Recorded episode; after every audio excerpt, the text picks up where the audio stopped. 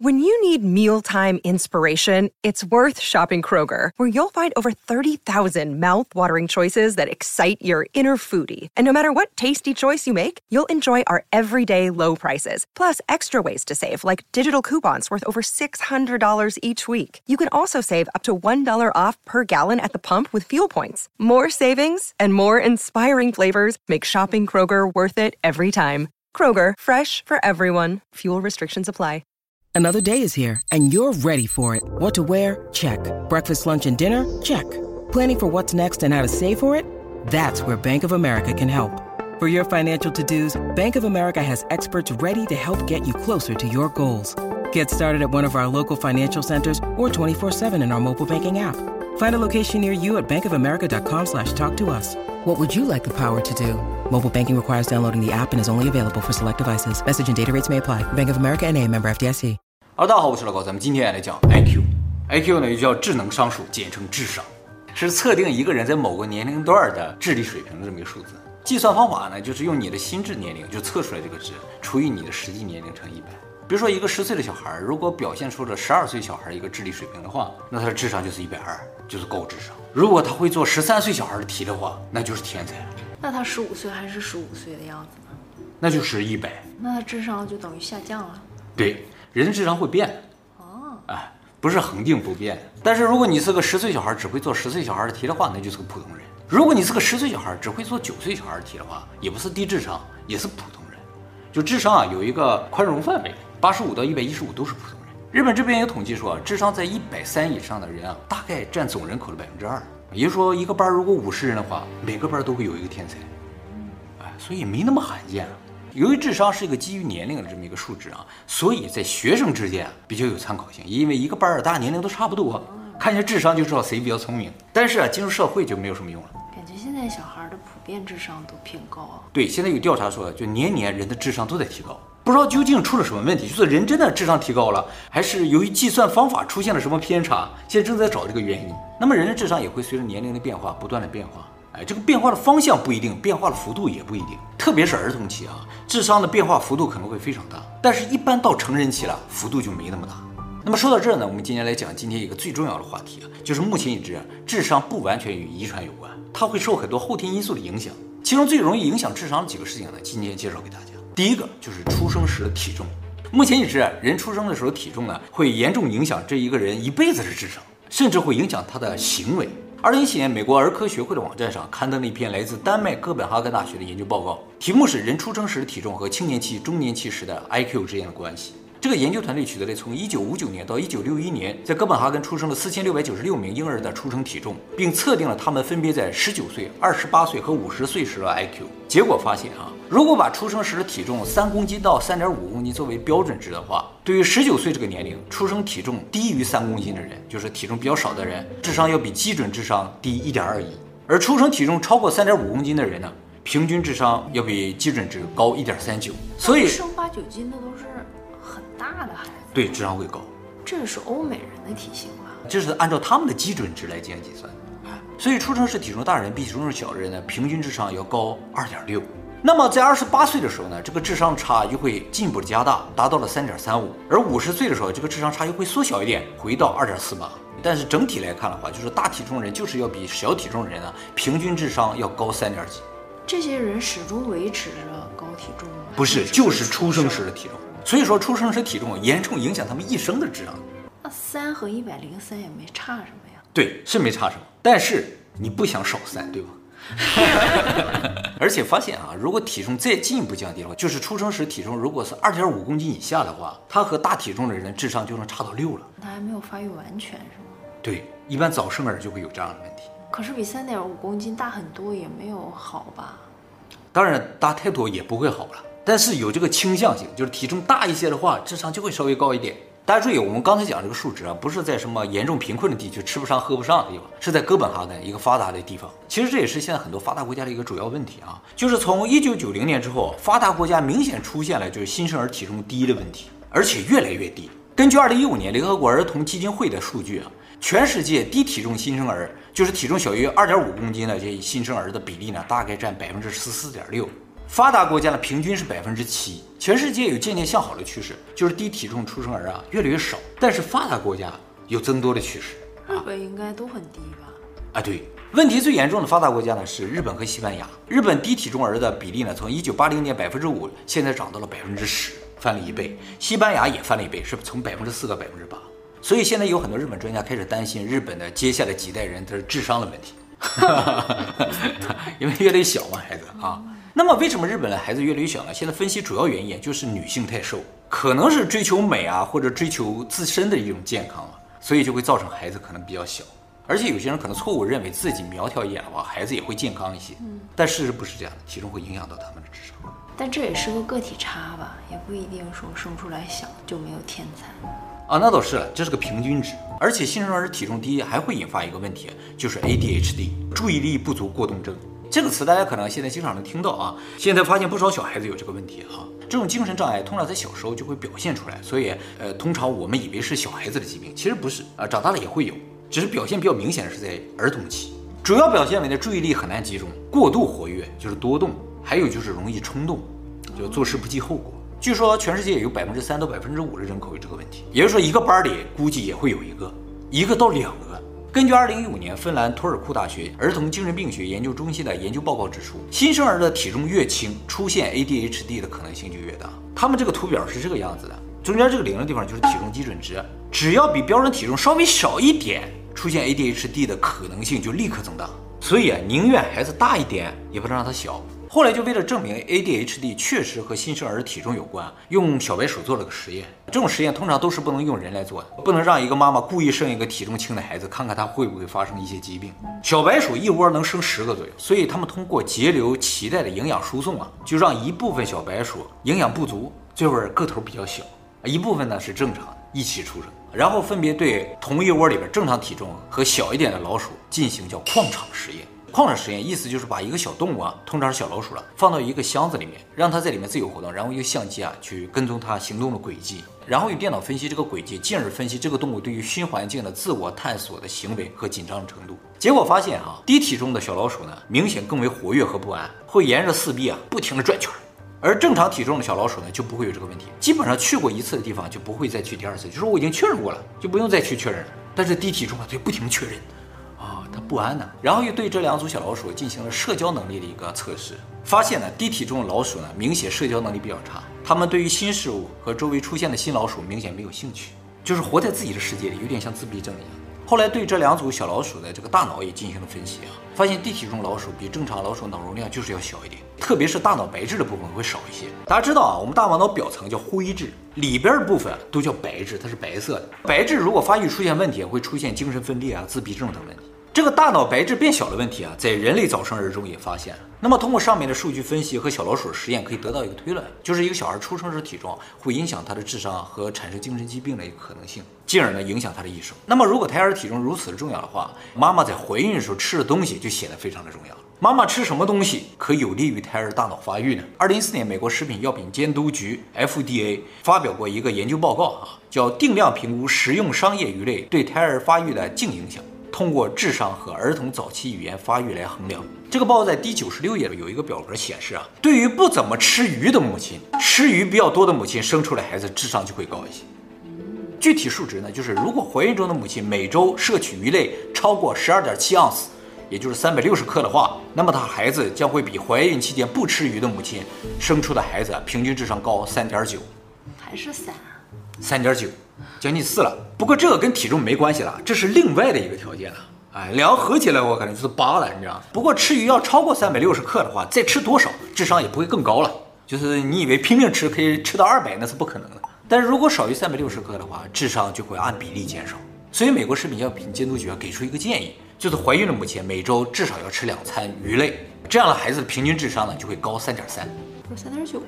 对，你是吃三百六十克以上，他说吃两餐。两餐的话，可能不到三百六十克，不用吃那么多，而且不用一直吃，只是在怀孕期间吃就行。那让母亲吃鱼，这个对我们来说都来不及了。那么之后能提升智商？有，这个其实比那个吃鱼更重要，就是母乳。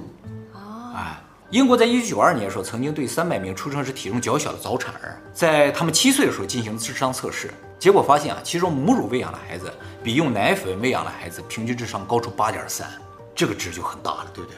但这里面有一个问题啊，就是说这个数据显示母乳喂养的孩子智商会高八点三，并不代表已经通过奶粉养大的孩子，如果当初不是喝了奶粉，是母乳喂养，他也会高八点三，你懂吗？为什么？就是已经回不去了，既既定事实了。对，既定事实就是你不能证明说当初喝奶粉那些，如果没喝奶粉，是喝了母乳，可能现在智商更高，你无法证明这个事情。而且这个研究报告稍微有点不全面。就说发现这些孩子智商高，结果哎，他们都是母乳喂养，说不定有其他的因素造成他们智商高，比如说这些家里边，家庭的对，都是有钱家庭的呢。也就是说，母乳喂养是否直接关联这个智商，不知道。所以后来在二零一五年的时候，《柳叶刀》上发表了一篇论文，就是一个医疗团队啊在巴西专门就把刚才那个实验又做了一遍，题目叫《母乳喂养和孩子智商之间的关联性研究》。这个研究啊，相对来说就缜密了很多。他们找了三千五百个样本，同时收集了这些调查对象的家庭收入情况、父母的学历、怀孕的年龄、怀孕前的身高体重指数、怀孕期间有没有吸烟、怀孕的时长。孩子出生时的体重，家里是买房子还是租房子的，是自然生产还是剖腹产，祖上是什么人种，去掉这些因素的影响，然后再把他们分为母乳喂养和奶粉喂养的来进行智商调查，发现啊，确实母乳喂养期间越长的人，他的智商就越高一些。多长呀？呃，这个调查里边显示，就是说母乳喂养一年以上的人和完全没有母乳喂养的人，智商大概能平均差到三点七六。那这又多三点几？又多三点几。而且母乳喂养的这些孩子啊，进入社会之后，平均工资也要高一些。啊，那么对于这个调查结果，有些人提出了异议，就是虽然这个调查结果已经很详尽了，排除了十个影响的因素，但是并没有排除所有的影响因素。会不会我们不可见的影响因素也影响了智商，而不是真的是母乳和智商之间有什么关联呢？因为说到底，这就是一个观察研究嘛，你是根据现有数据来推导的。要想彻底证明母乳喂养能够提高智商的话，就需要介入研究。什么叫介入研究啊？就是找来一堆孕妇，随意分成两组，一组强制喂母乳，一组强制喂奶粉。如果在这种随意分组的情况之下，母乳喂养的智商就会高的话，那就说明母乳可以提高智商。这个母乳喂养的介入实验啊，以前做过，在苏联时代的时候，在白俄罗斯那个地方，曾经对一万七千个出生儿进行了这种介入研究，就是一部分强行吃母乳，一部分强行吃奶粉。啊哎，不是说不能做吗？哎，那个时候早啊。然后在他们六岁的时候进行智商测定，发现啊，吃母乳的小孩智商比吃奶粉组平均高了五点九。这次高得多。对，这个其实是最有价值的研究结果。但是呢，这种研究现在不会再做了啊，因为它有很大的伦理道德问题。就是被强制吃奶粉的这些人，智商低了，你看到这个数值了，但是他们的人生呢，是吧？国家不负责，呃，国家不能负责呀，这是一种强制的介入研究嘛。但是当时说啊，这个介入没有那么强，就是说先让他们自由选择，你是想吃奶粉还是想吃母乳？选择完了之后，对这些想吃奶粉的，还进行了一些优惠政策，说如果你吃母乳的话，我给你一些补助，劝他们去吃母乳，因为当时已经大概知道母乳可能更好。在这种情况下，还想吃奶粉的，那就让他吃奶粉，是这样一种不是那么强制的一种介入。好，那么问题呢，母乳里面究竟含有什么成分会让它比奶粉好那么多呢？啊，奶粉其实主要成分是牛奶，这就需要来比较一下母乳和牛奶的成分的区别。结果发现啊，母乳中的成分，牛奶中基本上也都有。只是大家含量比例不太一样。那么在一开始的研究中，很多人注意到母乳中有一种东西含量比较高，牛奶中含量比较低，叫多元不饱和脂肪酸。这个东西其实是什么呢？就是欧米伽三脂肪酸和欧米伽六脂肪酸。这个我们以前在老化的影片有提到过。欧米伽三脂肪酸呢，主要是在鱼油中含有的东西；欧米伽六脂肪酸，主要在植物油当中。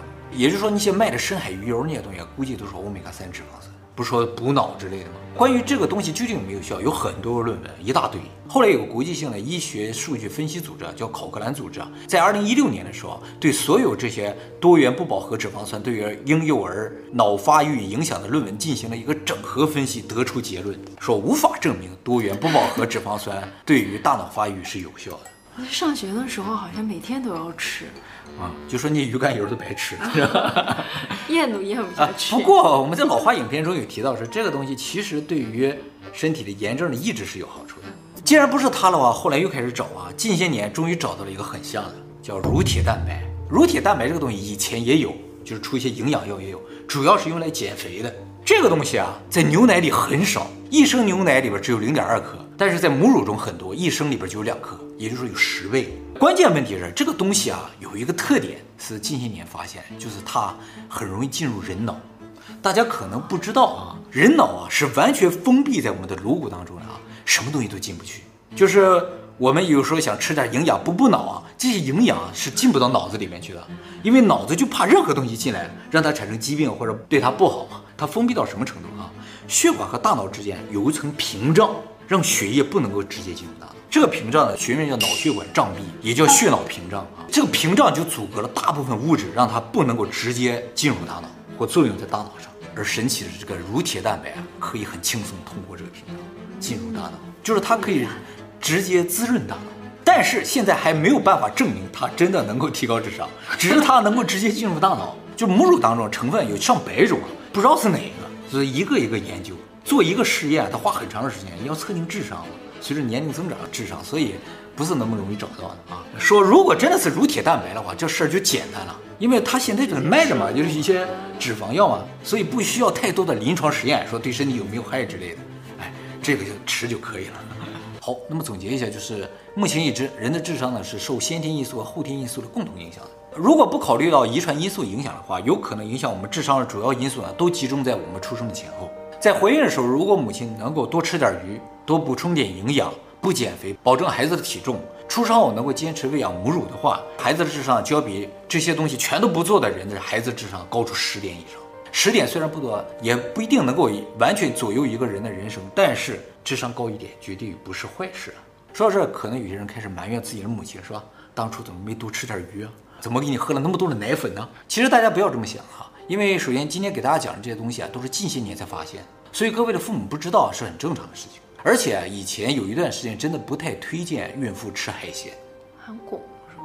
对对对，以前说海鲜里边可能有这种污染啊，含汞之类的重金属，会对胎儿有影响嘛。所以不是所有国家里边孕妇都可以吃的，就连这个美国食品药品监管局以前也曾经警告过，说孕妇最好不要吃鱼，只是现在说。啊，吃点鱼可能对智商好。他那个研究报告二百六十一页啊，里面大部分也都在讨论，就是鱼里边含有的汞对于孕妇有没有影响的问题，对智商有没有影响的问题。以前可能污染严重一些，就影响会大一些。现在相对于污染的影响的话，可能对智商影响更大一点，所以就又推荐吃了。还有就是啊，大家可能不知道自己的智商是吧？其实现在有很多测智商的机构，可以很容易测出你的智商的啊。有兴趣的话，大家可以去试一试啊。特别是如果你觉得自己啊特别不合群儿，完全无法融入社会，别人都说你有点怪，你也觉得别人无法理解你的话，你最好去测一下，说不定啊，对，就是个天才。怎么知道这事儿啊？就是日本最近做了个节目啊，电视节目，就好多人就是觉得自己怎么那么难融入社会啊，就去测智商，结果发现全是天才，全是，全是智商全在一百三以上。哪种不能融入社会啊？就是上班的话，永远和别人想法不一样，所以老板啊，有一天到晚看你不顺眼，换了好几个工作都无法长久。这样人好多啊，是不是啊？还有些人就觉得周围人太庸俗了，是吧？喜欢的东西都没意思，只有自己喜欢的东西有意思，就不愿意和他们在一起的话，那就说明你可能智商高。有没有一点自大？自不自大，测一下就知道了。为什么会出现这种情况？就是说，一般天才啊，在社会上是比较难混的。除非啊，你进入什么研究机构的话，如果你进入了普通的公司的话，你会发现哈、啊，你的智商完全没有地方发挥。因为啊，在社会当中啊，爱因斯坦肯定是混不过达尔文的。哎，说个简单的，爱因斯坦是混不过泰森的，你懂吗？还容易被泰森打死，这不是《孙子兵法》里面讲孙子兵法》就是最社会使用的东西嘛。社会啊，是一个大自然。碰到天才你就揍他。对，只有达尔文能够活下去，爱因斯坦是活不下去的。你再聪明没有用。达尔文优胜劣汰。对，所以单纯智商高啊没什么用。反倒如果你让别人知道你智商高的话，他们会对你有特别的期待，你就不能犯错了。就说比如说我们写错个字，说错个单词，拼错个单词，人不会觉得什么。但是你智商那么高，哎呀，这你也会错呀，那就完了。就是他对你的期望越高，对你的要求就会越高。甚至有些人会认为，就是你智商高，所以你什么都知道。你只要有不知道的就很奇怪，你也必须永远比别人反应快。说一个问题，大家都不知道答案，你高智商，你要不知道答案就不行。天才也不是光表现在这里吧，还有很多其他才能。嗯，天才有很多种啊。就有高智商的天才，就是他们单纯能力比别人强，计算速度更快啊，或者是解题速度更快。还有一种就是音乐天才啊，美术天才啊，这种就不需要隐藏了，尽可能的发挥好。所以大家如果觉得自己很难融入社会，就不妨去测一测啊。啊，我就不用测了，我都超过三公斤了，然后我也是母乳喂养，肯定不低。九十左右吧，为什么？我身体也不是差了，没差，这不已经给你加十了吗？那我不能融入社会？不，也不是所有不能融入社会的都是天才，啊，测了才知道。还有就是大家测试的结果一定不要告诉别人，不管是高还是低。为什么呢？高告诉别人，别人就对你有期待；低告诉别人，别人就欺负你；正常告诉别人没什么意义。这个测试结果只能你自己知道，自己偷着乐就行。就像那些有遥视、有超能力的人被知道了之后，对啊，就会给你封起来嘛，天天让你遥视，你就没有自由了。所以大家都隐藏着点儿哈超能力，不要随便亮出来啊。其实我们观众里边肯定有特别高智商的人，看那个评论就能看出来，是不是啊？有的真的是，是啊，抬了头的。对，而且退一万步说，我觉得大家也不需要担心自己的智商，因为订阅和经常观看我们频道的人啊。智商肯定不会低，是的，有一定的专注力，就是、啊、理解能力，嗯，智商应该很高。你看我们这一个视频里有多少个专业的论文，都讲到母乳喂养，是不是啊？涉猎的范围这么广，是吧？当然，各位智商高啊，也不完全是各位努力的结果，是吧？哎，更多的是你母亲努力的结果了啊，所以你要感谢她。如果你还是觉得智商应该再提高一点的话，也不妨加入我们的会员。